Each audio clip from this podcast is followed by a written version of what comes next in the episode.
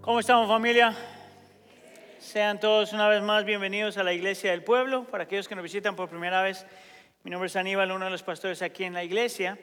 Pienso que esta es una muy buena etapa para nosotros estar en la iglesia, no solamente por lo que el Señor está haciendo en nuestro medio, pero por porque juntos como congregación, o vamos a decir congregaciones porque toda la iglesia lo está haciendo, estamos caminando a lo largo de la Biblia, estamos tratando de ver cómo la Biblia es una sola historia. Estamos mirando desde Génesis hasta Apocalipsis, lo que los teólogos llaman la historia de redención, esta historia donde podemos decir que la historia de Dios y la historia de su pueblo, la historia de su novia, y si usted ha estado con nosotros en las últimas semanas, usted me ha escuchado decir que cuando tú miras la Biblia, una de las formas para nosotros mirar la Biblia y ver que es una sola historia es mirar que la Biblia tiene cuatro secciones o cuatro capítulos.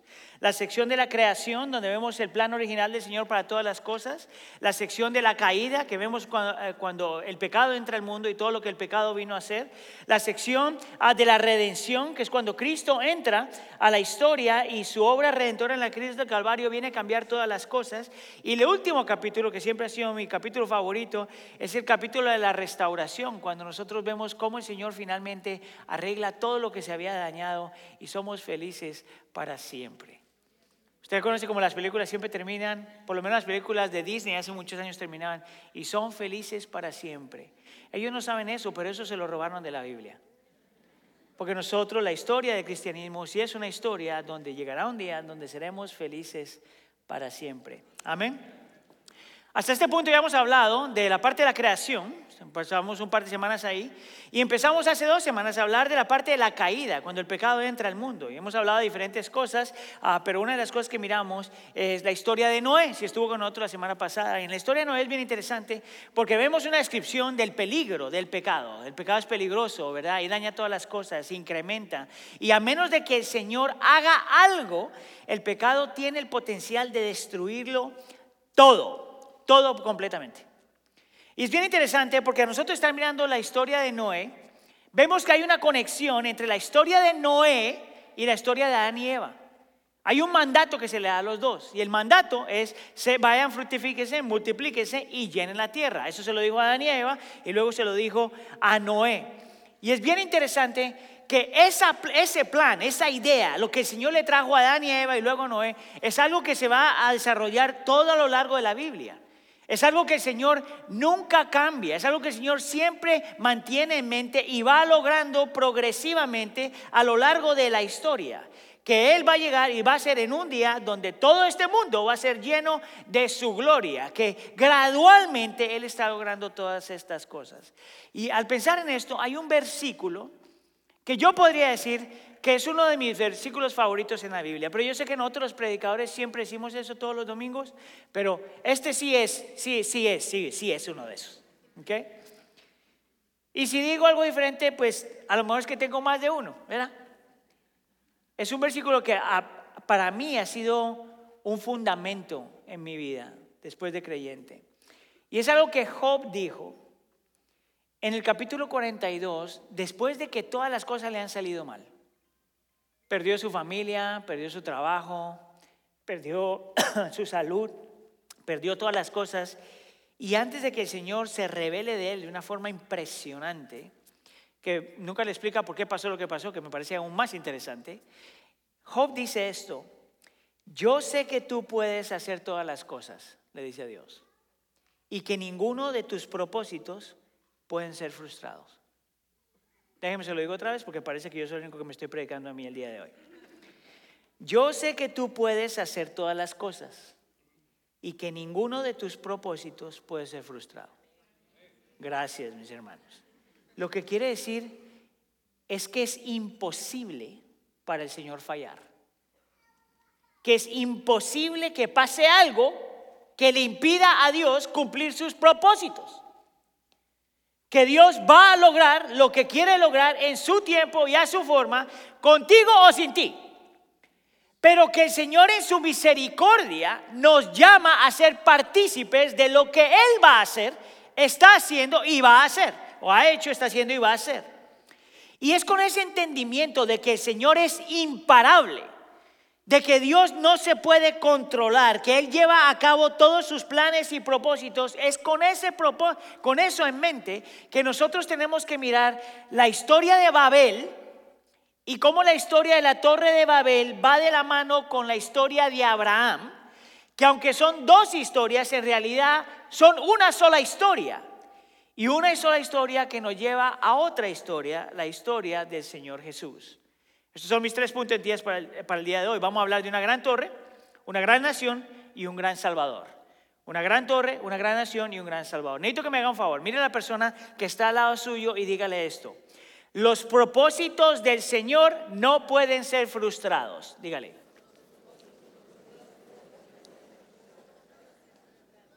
¿Estuvo?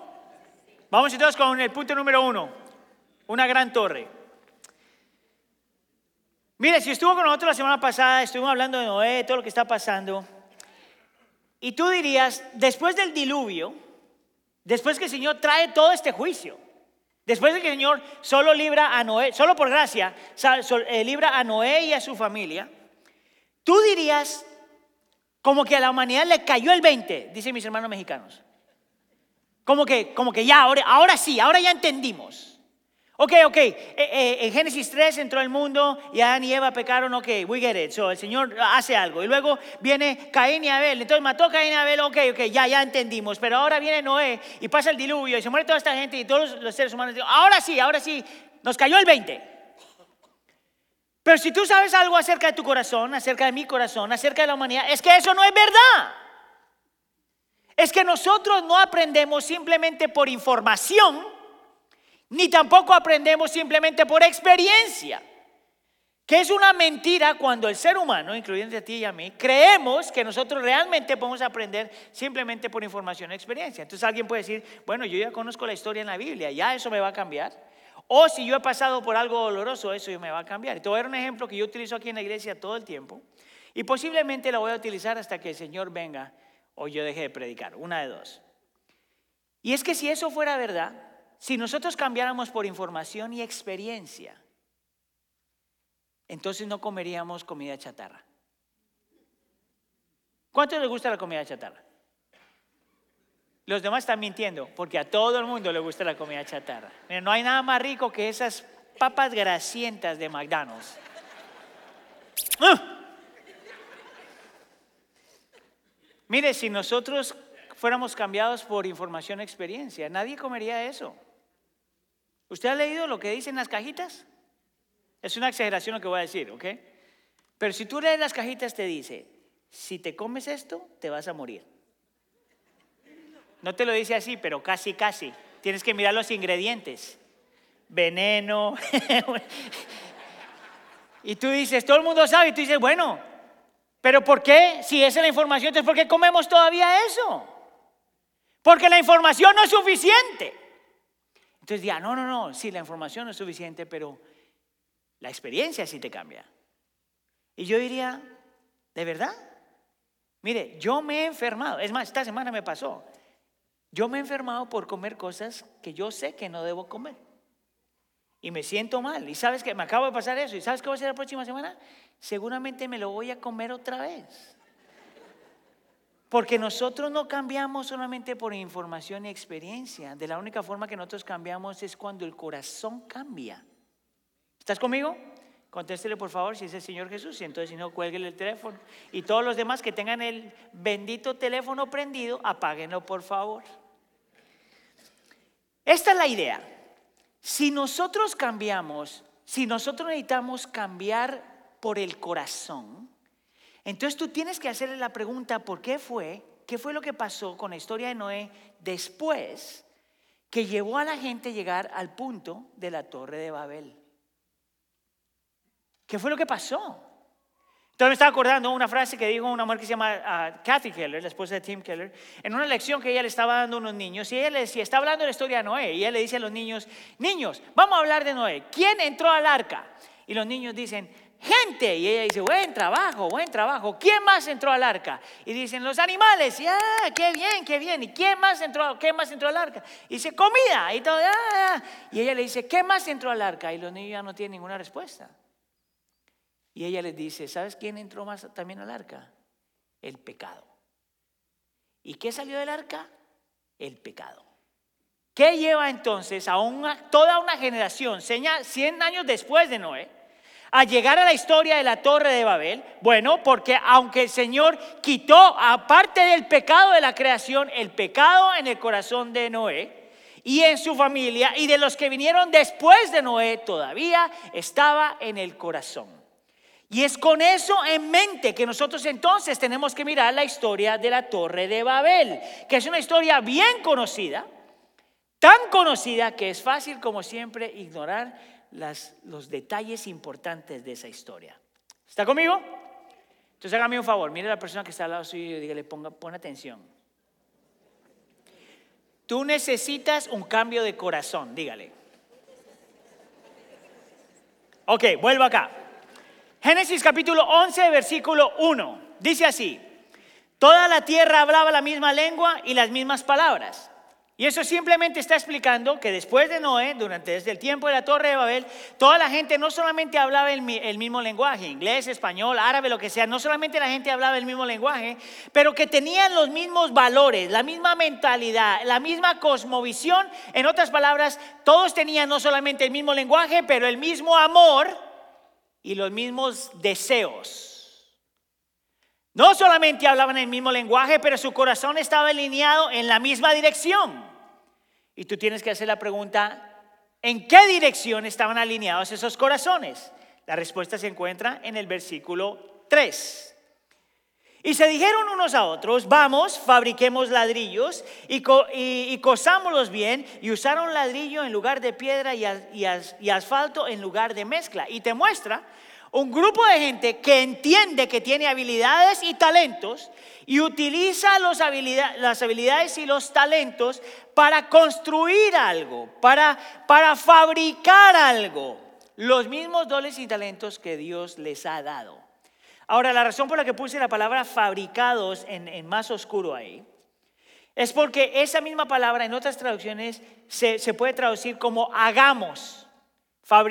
Fabriquemos o hagamos, es la misma palabra. Y yo necesito que usted mantenga esa frase, esa palabra en mente. Amén. Ahora mira lo que pasa con la historia, porque en realidad no hay nada malo con el deseo de alguien fabricar o hacer algo. Ese no es el problema.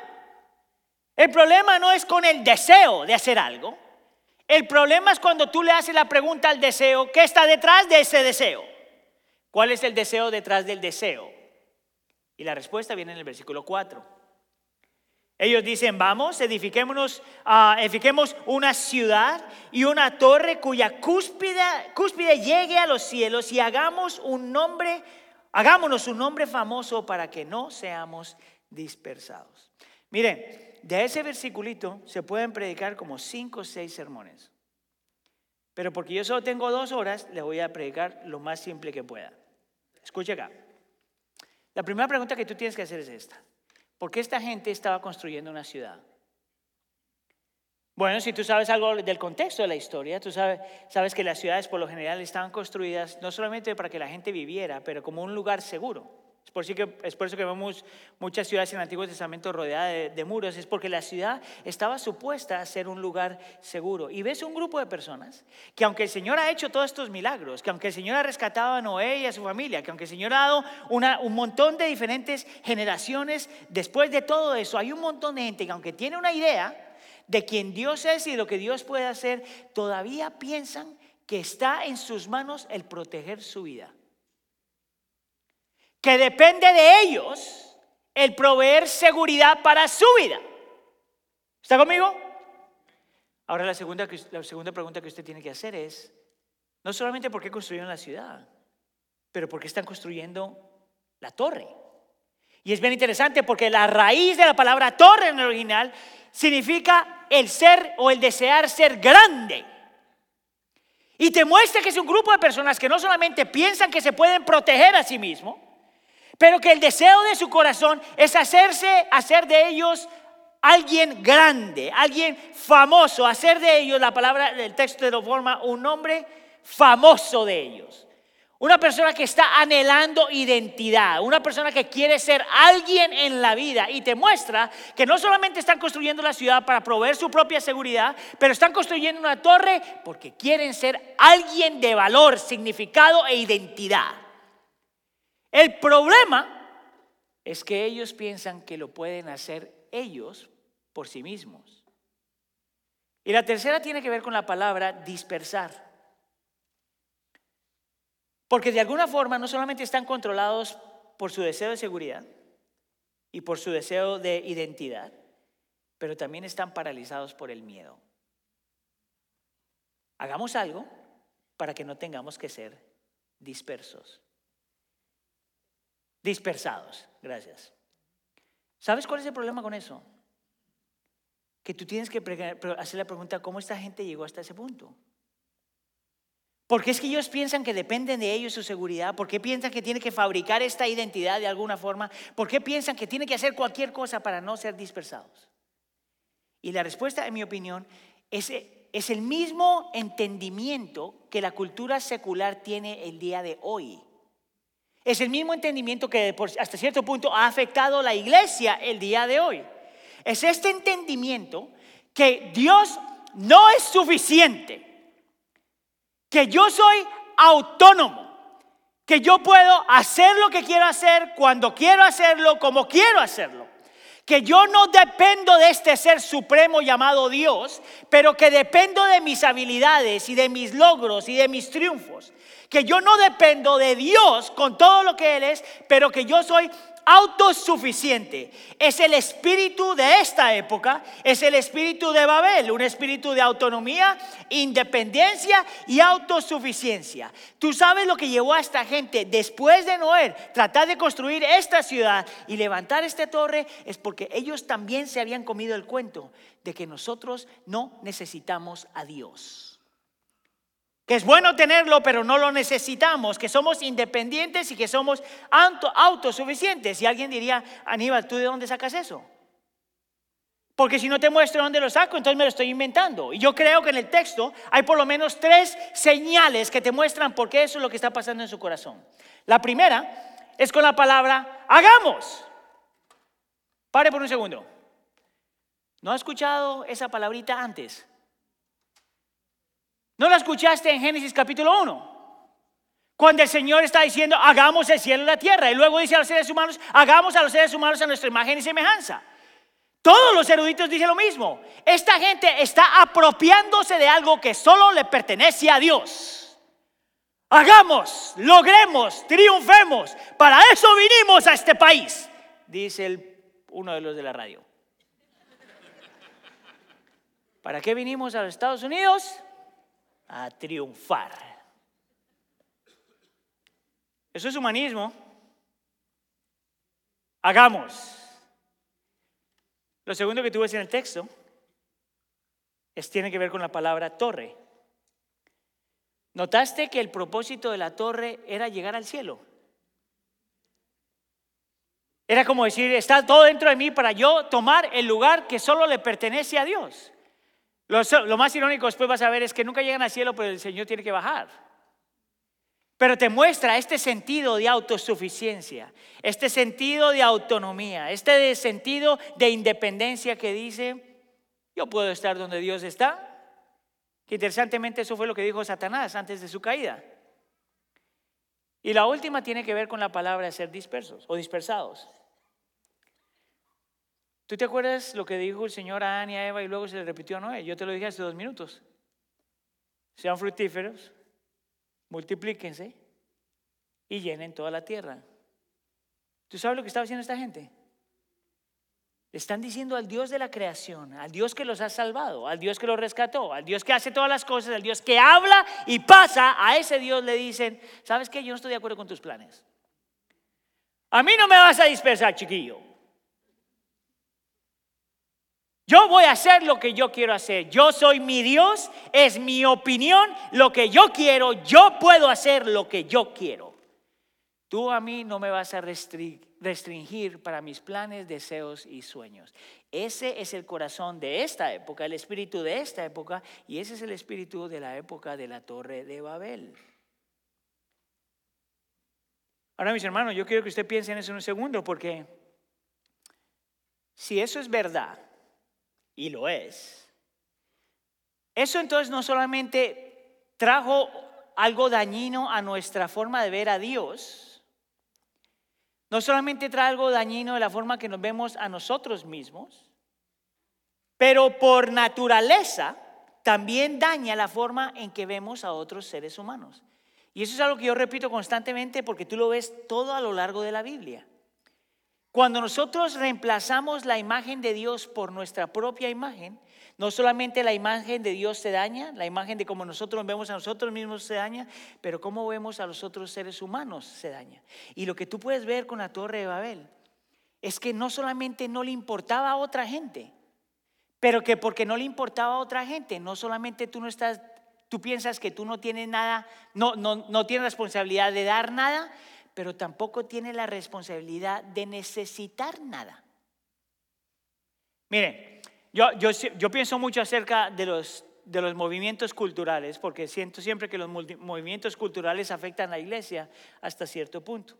Entonces, cuando tú miras la literatura, las películas, la música, muchas de las cosas culturales, te das cuenta que este sentido de autonomía, independencia y autosuficiencia está por todos lados por todos lados. Hay frasecitas que te dicen, tú puedes lograr lo que tú te pongas en mente. No hay nada que te pueda parar.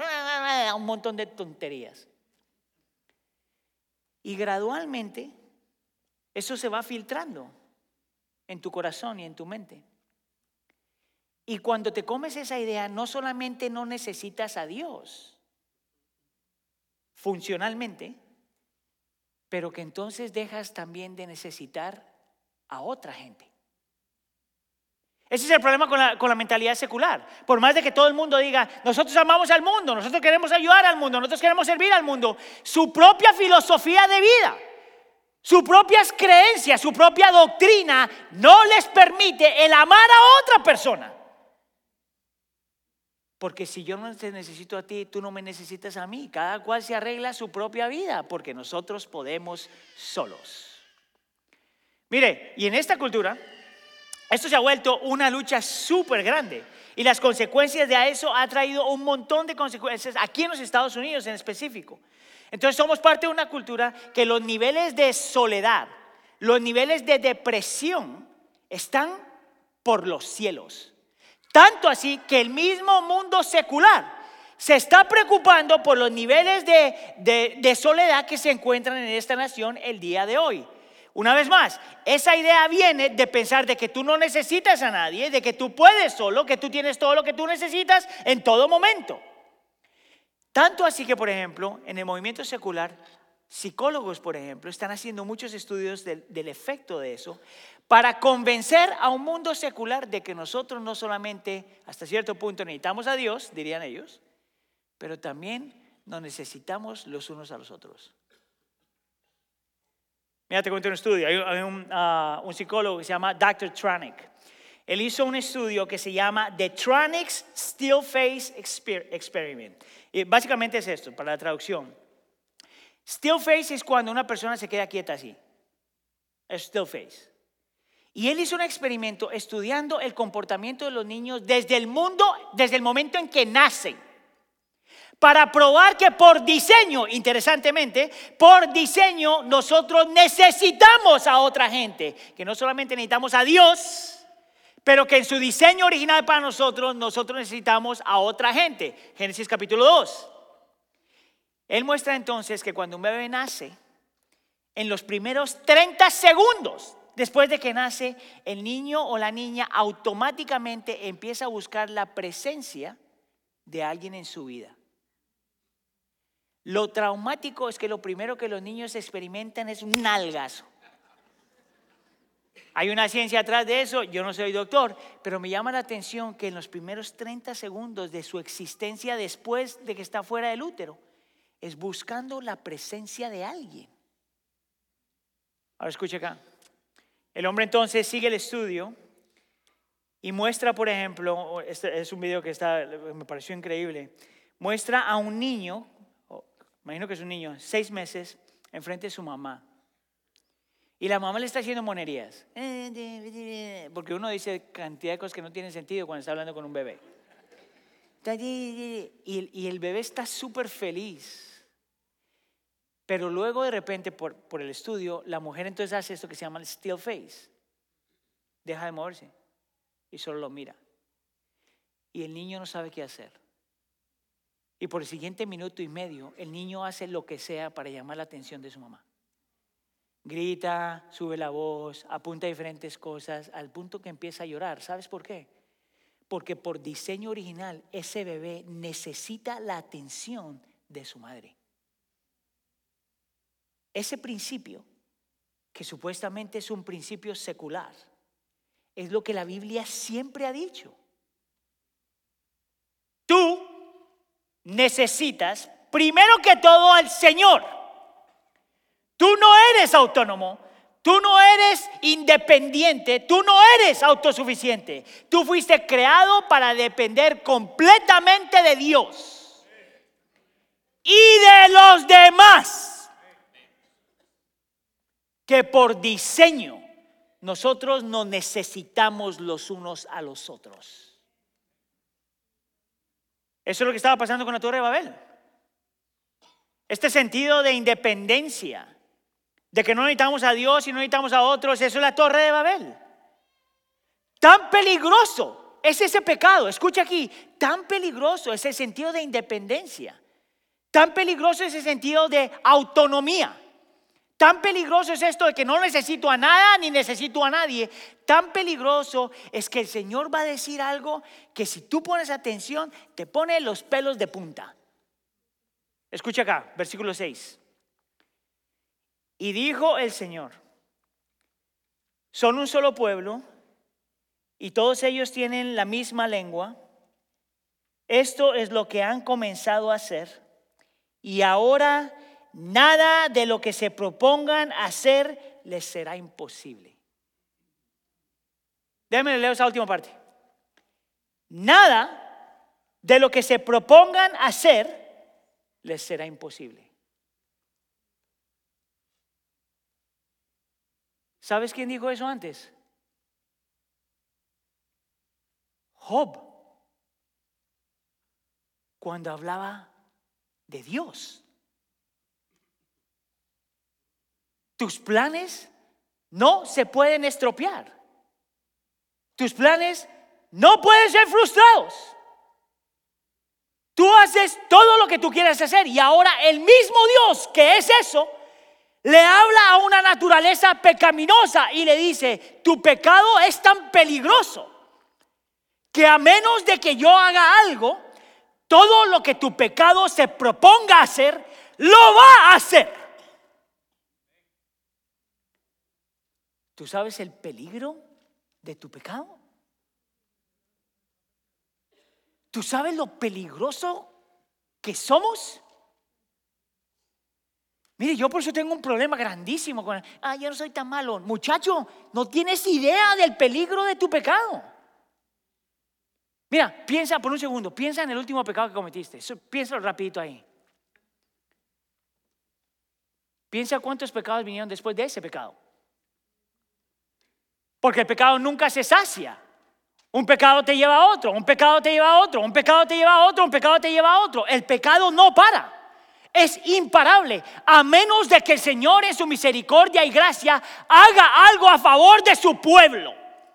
Es por eso que el creyente nunca puede creer que nosotros tenemos la habilidad, la autonomía, la independencia y la autosuficiencia para no necesitar a Dios y no necesitar a otros. Porque el pecado, la magnitud del pecado en el corazón del hombre es tan fuerte que a menos de que Dios intervenga de alguna forma, nuestro propio pecado nos destruye. Mire, si usted es creyente, la única razón por la que usted está creyente es creyente, la única razón por la que usted está aquí es por la gracia del Señor. Porque tu corazón te estaba llevando a otro lado. Porque nosotros también nos hemos comido el cuento de la autonomía la independencia y que tenemos todo lo que necesitamos para cambiar nuestra vida. Hay un hombre que se llama Scotty Smith, él habla mucho acerca de estos temas y mira lo que él dice. Debemos tener cuidado de no dejarnos engañar por las mentiras de la autonomía y el aislamiento. Está hablando de todos estos temas. La autosuficiencia es una mala religión. Es un culto es el culto despreciable al yo, con una creciente horda de seguidores. Declarar nuestra independencia y autosuficiencia es mucho más, entre comillas, divertido que ser dueños de nuestros límites, necesitar rescate y confiar y que somos débiles, que necesitamos a Dios y a los demás. Tú sabes que yo nunca he escuchado a nadie, estaba pensando en esto, nunca he escuchado a nadie que diga, Aníbal, mira, yo soy tan débil. Aníbal, yo, yo necesito ser rescatado. Aníbal, yo, yo no puedo confiar en mí. Soy tan débil. Me llamó la atención porque yo nunca he escuchado a nadie decir eso. Es porque hasta cierto modo, hasta cierto punto nos da miedo reconocer que esa es la realidad de nuestra vida. Y continúa este hombre y dice, necesitamos librarnos de la necesidad de ser omnicompetentes e impresionantes. No recuerdo ni un solo versículo en que el creyente dijera algo remotamente parecido, no se preocupen, yo me encargo de esto. Él hace entonces una oración y dice, Padre, ayúdanos a abandonar la ilusión de nuestra suficiencia. Es el plan del diablo mantenernos aislados fingiendo y finalmente enviarnos a una solitaria isla, a la solitaria isla de la, de la depresión. ¿Cómo, ¿cómo, el cristianismo sería diferente si yo le pregunto y tú me preguntas, Aníbal, ¿cómo está? Y yo digo, ¿tan necesitado? ¿Cómo estás, Aníbal? Súper débil. Necesito la gracia del Señor. ¿Ves cómo hasta cierto punto nosotros también nos hemos comido el cuento? Es por eso que cuesta tanto tiempo pedir ayuda. ¿Sabes cuándo la gente pide ayuda? Cuando ya estás en el hoyo. Cuando ya se descubrió tu pecado. Pero ¿qué si el Señor nos da su gracia de entender que una de las bendiciones más grandes que tenemos como seres creados es reconocer que no tenemos nada de lo que Dios tiene?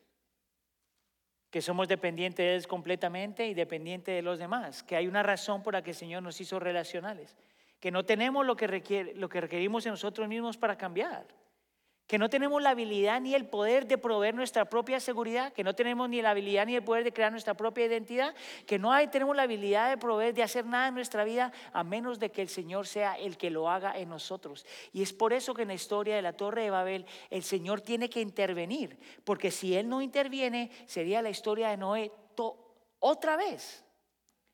Y es por eso que en los versículos 7 al 8 viene el Señor, desciende y confunde las lenguas y luego los dispersa por todos lados. Y en el versículo 9 es cuando escuchamos el nombre Babel, que significa confusión. Y tú sabes por qué para mí ese nombre es tan importante. Porque te dice que este falso sentido de autonomía, e independencia, esa autosuficiencia es confuso. Te hace pensar que tienes control de tu vida. Y no tienes control de nada. Eso es lo que nosotros heredamos de la Torre de Babel. Eso es lo que el Señor está haciendo para rescatar a un pueblo que una vez más se ha alejado de Él. Ahora, si nosotros paramos la historia aquí, parece entonces como que el Señor solo arregló parte del problema. Pero yo quiero recordarte que el Señor tiene un plan y el plan es multiplicar y fructificar y bendecir todas las naciones y llenar toda la tierra de su gloria. Por lo tanto, si para solamente aquí, y no hace algo más, entonces sus propósitos no se cumplen. ¿Qué hace entonces el Dios que es imparable para cumplir sus propósitos? Nos lleva al siguiente punto. Levanta una gran nación. Punto número dos. Y esto es bien interesante porque es aquí donde vemos la historia de Abraham. Yo no sé si tú has hecho este ejercicio antes, pero yo quiero que tú compares a Babel y a Abraham para que tú veas que estas dos, vamos a decir, personas, representan dos reinos, el reino de los hombres y el reino de los cielos. El reino donde Dios es rey y el, y el reino donde el hombre es rey. Y tú puedes ver casi, casi cómo están, están comparadas las dos cosas. Y lo ves cuando vemos cómo el Señor habla con Abraham en el capítulo 12, versículo 1. Mira lo que el Señor dice. El Señor le dijo a Abraham, que después su nombre cambia a ser Abraham, padre o padre de muchos, vendría siendo el nombre después. Le dijo, vete de tu tierra y entre tus parientes y de la casa de tu padre y a la casa, a la tierra que yo te mostraré. Y yo quiero que tú hagas una comparación entonces una vez más entre Babel y Abraham. Nota que la gente del pueblo de Babel no querían ser dispersados. Y aquí tenemos un hombre que el Señor llama precisamente para dispersarse. Vete. Por un lado tenemos la torre de Babel, donde la gente está construyendo una ciudad para su propia protección. Y aquí tenemos un hombre que el Señor llama a dejar su tierra. Por otro lado, tenemos la Torre de Babel, que quiere construir su identidad y ser grandes por sí mismo con sus logros y lo que pueden hacer. Y por otro lado, tenemos un hombre que el Señor le dice, deja tus parientes, tu pedigrí, los que te conocen, tu rango, tu identidad. Y deja la casa de tu padre, tu seguridad. Y lo más interesante es que Abraham no podía ser ni latino ni americano. ¿Sabes por qué? Porque lo llama a salir sin tener un plan.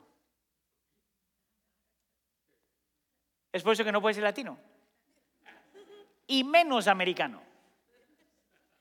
¿Tú sabes por qué? Porque es algo que tenemos muchos los latinos, especialmente en este lado del mundo y los americanos es que no hacemos una movida, sino un plan. ¿Tú sabes cuál es el plan de Abraham? Escucha acá. Confiar en el Señor. Porque ni siquiera sabía para dónde iba. ¿No te parece eso loco? El Señor te dice, sal de donde estás. Deja tu comunidad, deja lo que es seguro, deja lo que es familiar, deja tu identidad, deja todas las cosas, sal para un lugar que no más para que sepas, después te lo voy a mostrar. Es por eso que Abraham es conocido en el libro de Hebreos como un hombre, un ejemplo de fe.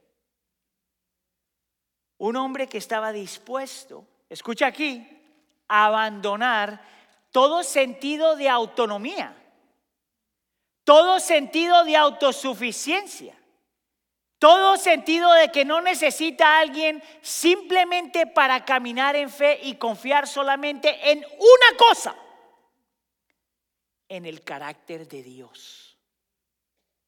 Él ni siquiera todavía tiene la promesa. Solo confiar en el carácter de Dios. A Juan Calvino, en su comentario de este, de este versículo, él dice que el Señor llamó a Abraham a dejar todas estas cosas para asegurarse que Abraham se iba a entregar a Dios completamente. Completamente. Una vez más, este es un ejemplo de un hombre que está viviendo de una forma completamente diferente a la Torre de Babel. Mientras aquí estamos tan preocupados por la seguridad y la identidad y nuestro futuro y todo lo demás, aquí tenemos un hombre que lo dejó todo, ni siquiera sabía para dónde iba. ¿Qué si yo te digo que algunos de nosotros hemos sido más infectados de la Torre de Babel de lo que nosotros pensamos?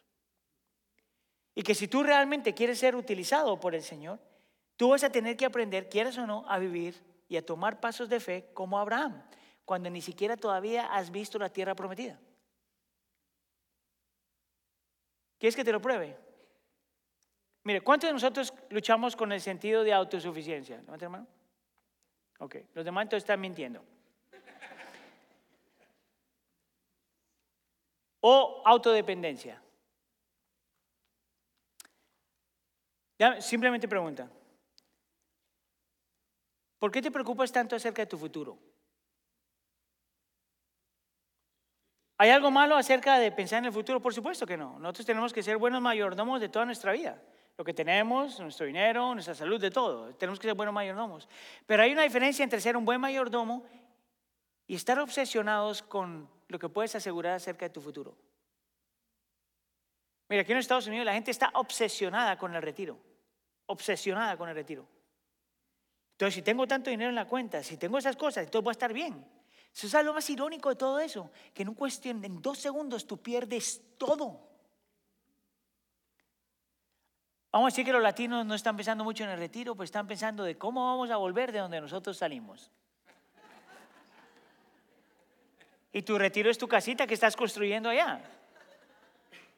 ¿Sabes qué es lo más irónico de todo? Que tú no sabes si vas a llegar allá. ¿Me puedo poner un poquito más personal? ¿Sí? Que conste, se rió la hermana, entonces tiene que ser verdad.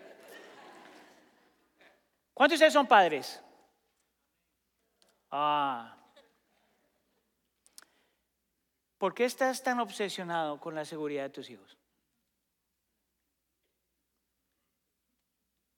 ¿Por qué estamos tan obsesionados de querer controlar y guardar todos los pasos de nuestros hijos que no se nos vayan a perder? ¿Por qué no podemos descansar en la realidad de que el Señor hace promesas con nosotros y nuestros hijos? Y que si el Señor tiene planes que no pueden parar, el Señor se va a encargar de nuestros hijos, estemos aquí o no estemos aquí.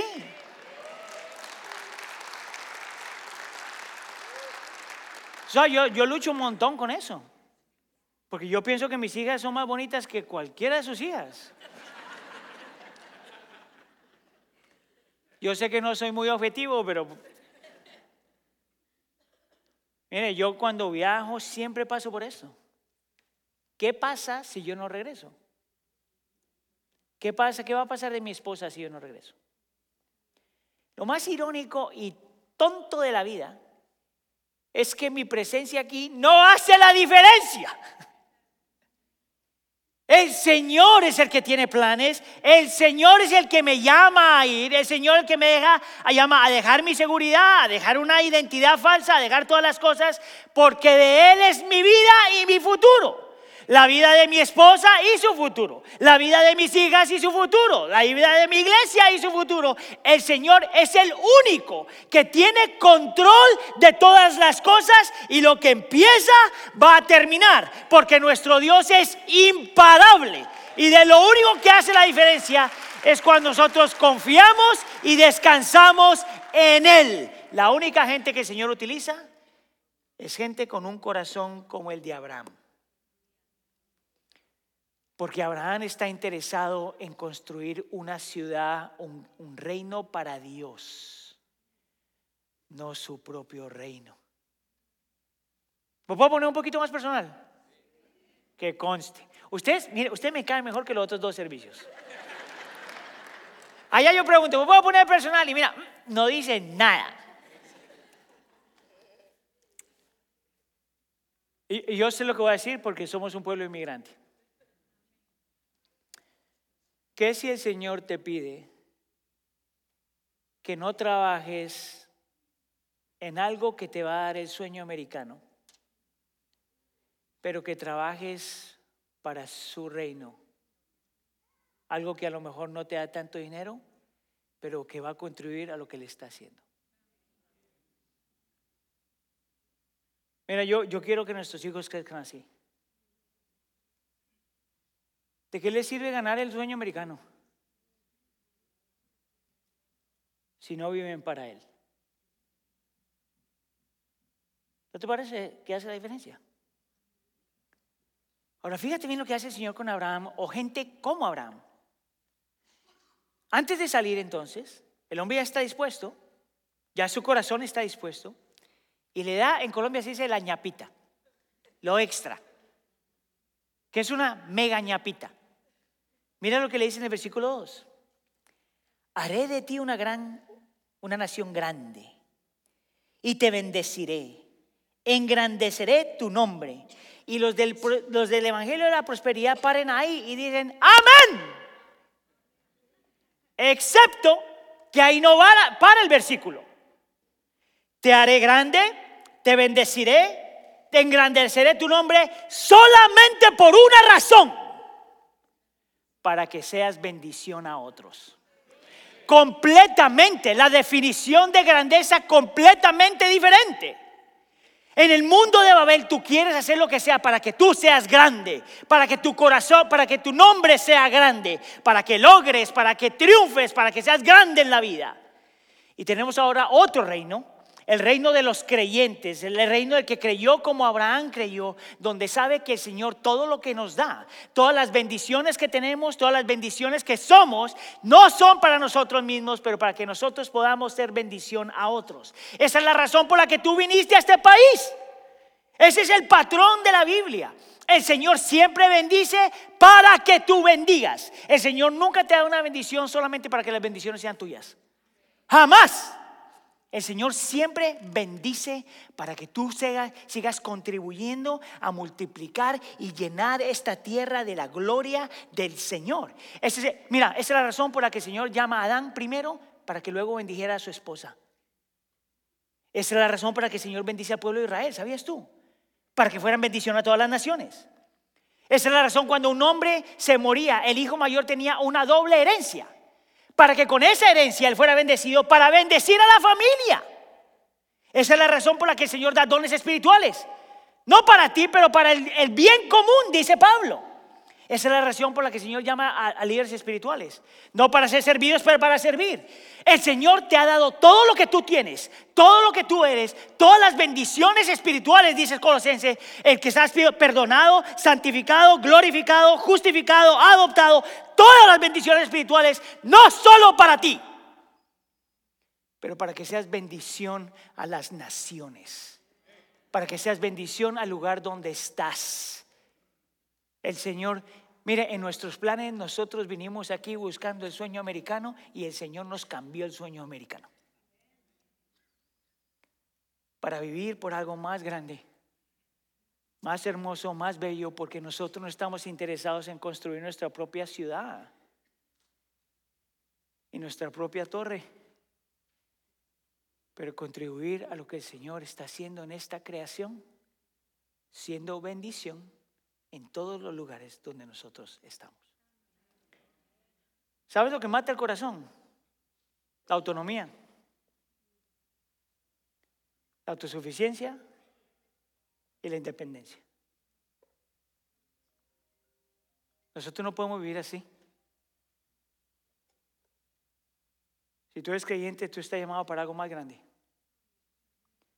Ahora la pregunta que le tengo que hacer al texto en los siguientes dos minutos que me queda es, ¿Se cumplió esto de alguna forma?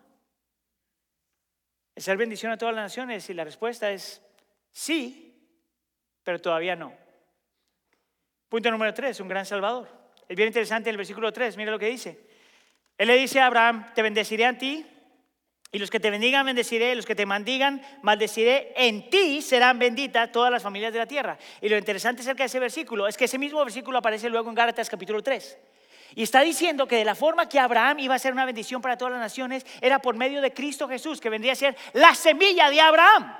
Que de la forma que esta bendición se cumple es cuando Cristo Jesús, que es un mejor Abraham, un Abraham que también tuvo que dejar su ciudad, el cielo.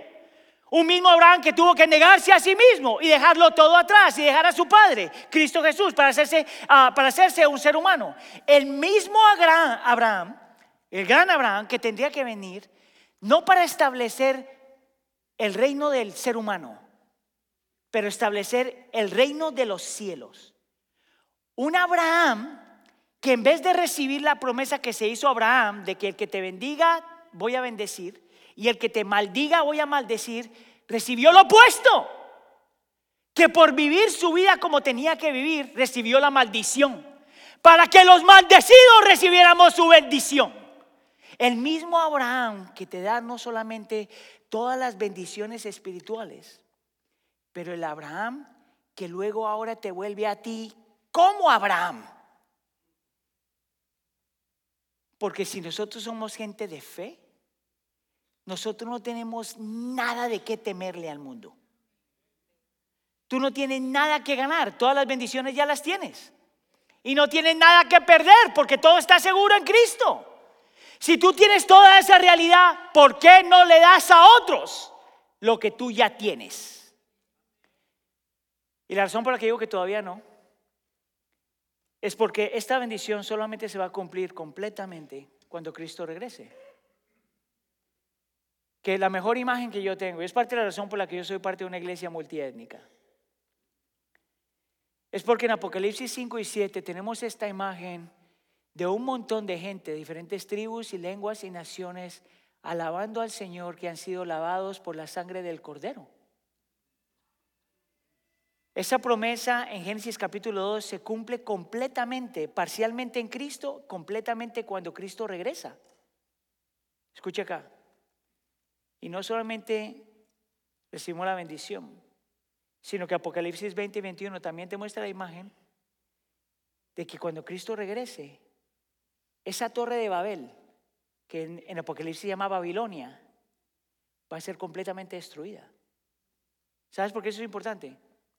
Porque llegará un día donde tú ya no vas a, tú y yo ya no vamos a luchar con el sentido de autonomía. Llegará un día donde tú y yo ya vamos a dejar de luchar con este sentido de independencia. Llegará un día donde tú y yo vamos a ser libres completamente de todo lo que nos daña. Eso para mí es más inspirante que cualquier otra cosa porque me da un propósito para mi vida hoy. Yo estoy aquí para hacer bendición y me da un, futuro, un propósito para el futuro. Llegará un día donde yo ya dejaré de luchar con el deseo de construir mi propia ciudad y mi propia torre. ¿No quieres tú eso? ¿Sabías tú que esa es la razón, parte de la razón por la que nosotros hacemos, participamos participamos en comunión? Porque nosotros tenemos que recordar todas las bendiciones que nosotros ya tenemos. Todas las bendiciones espirituales que ya tenemos, que fueron las bendiciones que Cristo Jesús nos dio en la cruz del Calvario y nos las dio porque vivió la vida que nadie ha vivido y murió la muerte que todos necesitábamos morir. Es por eso que la comunión es tan importante. Escucha aquí, porque no solamente te da información, Cristo murió y resucitó, y no solamente te da una experiencia porque lo saboreas, pero te cambia el corazón porque el Espíritu Santo utiliza el mensaje de la comunión para transformar nuestro corazón. Esta es la pregunta para ti. ¿Qué es lo que tú estás buscando? ¿Qué bendiciones tú estás buscando que ya no tienes en Cristo Jesús? Y si ya las tienes, entonces ahora puede ser bendición. Amén. Ahora, si tú eres creyente, esta, esta cena es para ti. Si tú no has puesto tu fe en Cristo Jesús, esta cena todavía no es para ti. Esta cena es para aquellos que ya hemos declarado con nuestra boca y creído en nuestro corazón que Cristo Jesús es el único camino, la verdad y la vida. Si tú no has hecho esa profesión de fe, es la, tienes la oportunidad de entregar tu vida a Cristo, rendirla a Él y encontrar en Él todas las bendiciones que tú has buscado y a la misma vez convertirte en una bendición para todos los demás. Hoy, sin embargo, por lo general nosotros tomamos un tiempo de reflexión, de arrepentimiento. Hoy no vamos a hacer eso. Hoy vamos a hacer una confesión juntos, una confesión que escribió John Wesley. Y vamos a poner la confesión en la pantalla y de la forma que lo vamos a hacer, la vamos a leer todos juntos, en un solo lenguaje, con un solo corazón. Vamos a pedirle al Señor que haga de nosotros las personas que Él quiere que seamos. Amén. Vamos a leer juntos, empezando. Uno, dos, tres, ahora. Oh Padre misericordioso, no tomes en cuenta lo que hemos hecho contra ti, sino lo que nuestro bendito Salvador ha hecho por nosotros. No tomes en cuenta lo que ha hecho nosotros mismos, sino que Él fue hecho por nosotros. Oh Dios nuestro. Oh, que Cristo sea para cada una de nuestras almas sabiduría, justicia, santificación y redención. Que su sangre preciosa nos limpie de todos nuestros pecados. Que tu Espíritu Santo renueve y santifique nuestras almas. Que Él, que Él crucifique nuestra carne, afectos y deseos. Purifique nuestros miembros terrenales.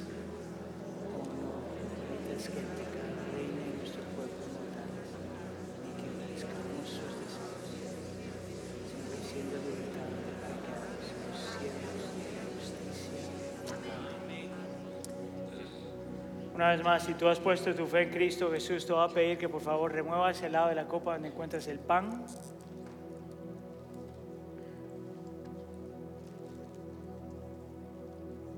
Y recordemos lo que las bendiciones espirituales que ya tenemos le costaron a Cristo. El Señor Jesús en la noche que fue entregado, Él tomó, la, tomó el pan y después de dar gracias lo partió y dijo, este es mi cuerpo que es por ustedes, hagan esto en memoria de mí. A participar.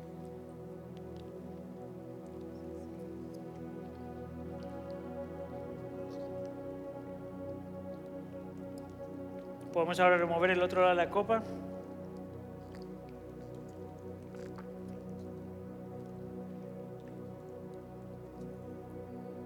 Y una vez más recordemos el precio de nuestra bendición. Qué tan comprometido Dios estaba con nosotros, que estuvo dispuesto a intervenir en medio de nuestra propia destrucción. El Señor Jesús una vez más dijo, esta copa es el nuevo pacto en mi sangre, hagan esto cuantas veces la beban en memoria de mí. Podemos participar.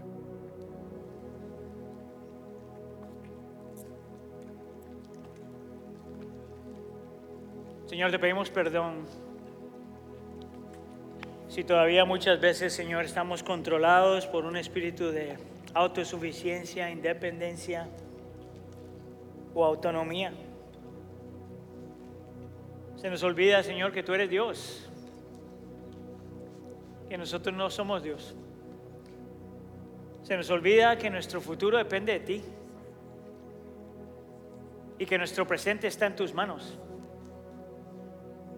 Se nos olvida, Señor, que no estamos llamados a construir aquí nuestra propia ciudad ni tampoco nuestra propia tierra, pero que hemos sido llamados por tu gracia y por la, por la sangre de Cristo Jesús a ser gente que no solamente ha sido bendecida en Él, pero llamada a ser bendición. Por favor, Señor, ayúdanos a entender, creer realmente las bendiciones que ya tenemos en Cristo Jesús. Porque solamente cuando entendemos realmente eso, no necesitamos una ciudad, no necesitamos una torre, podemos simplemente responder a tu llamado. Ayúdanos, Señor, a ver, a entender y apropiar la realidad de las bendiciones que ya tenemos en Cristo. Te lo pedimos por favor en nombre de tu Hijo Jesús y todos decimos.